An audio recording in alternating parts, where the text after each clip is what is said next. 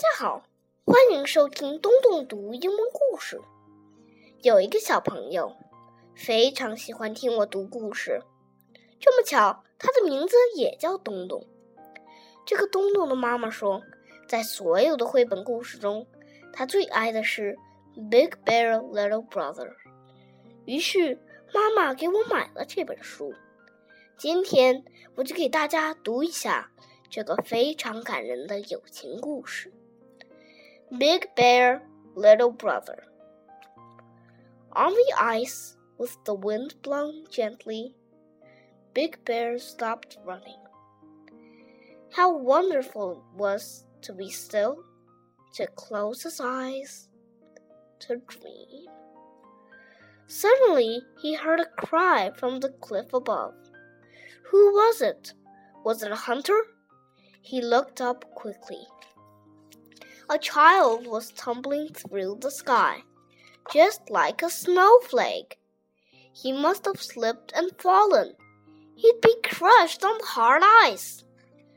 Big Bear ran, dived, and caught him safely in his huge paws.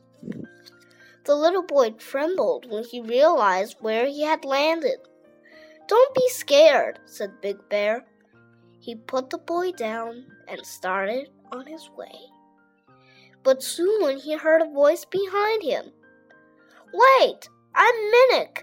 I'm coming with you. They walked side by side until they reached an ice bridge. Then Big Bear went ahead, slowly, carefully to make sure the ice was thick enough. Minik followed him trustingly. After a while, he said, I like being with you. You protect me. Will you be my big brother? Big Bear laughed. How can I be your big brother? We're much too different. Minik led Big Bear to the edge of the water and they leant down to stare at themselves. Look, said Minik, we're not that different. We look just like each other when we smile.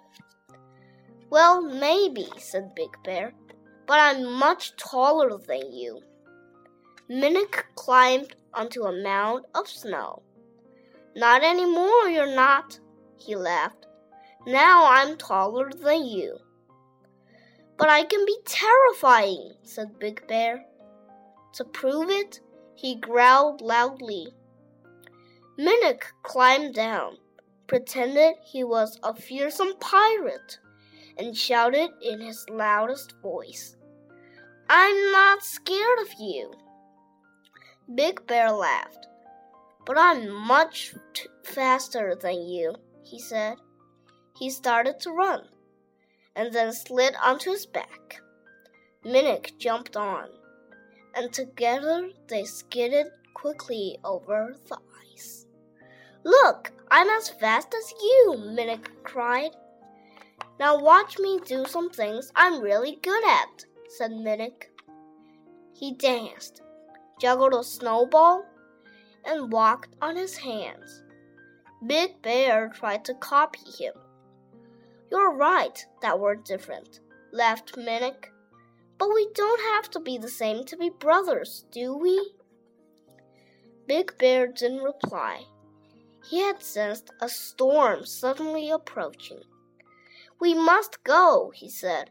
Walk close to me as quickly as you can. My body will protect you from the wind.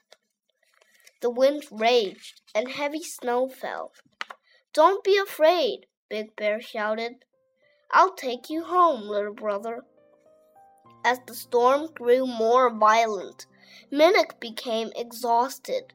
Twice he stumbled and almost fell. Eventually, he stopped. He could go no further. Big Bear growled against the storm, but the wind drowned him out. Minik began to grow faint. So Big Bear pulled him in close, desperately trying to warm him.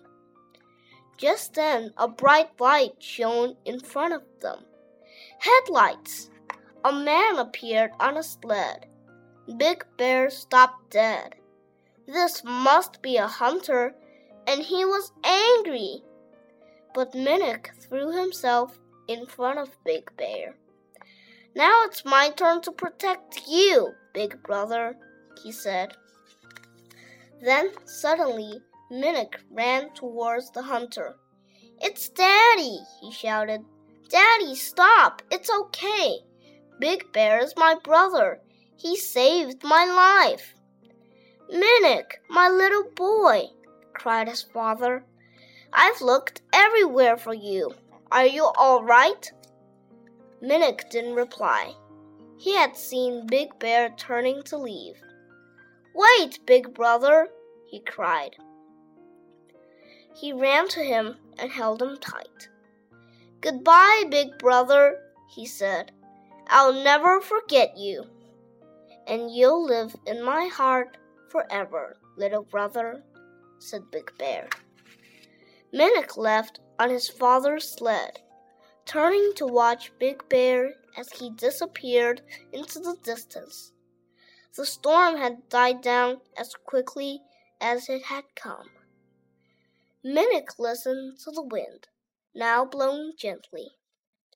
How wonderful it was to be still, to close his eyes, to dream.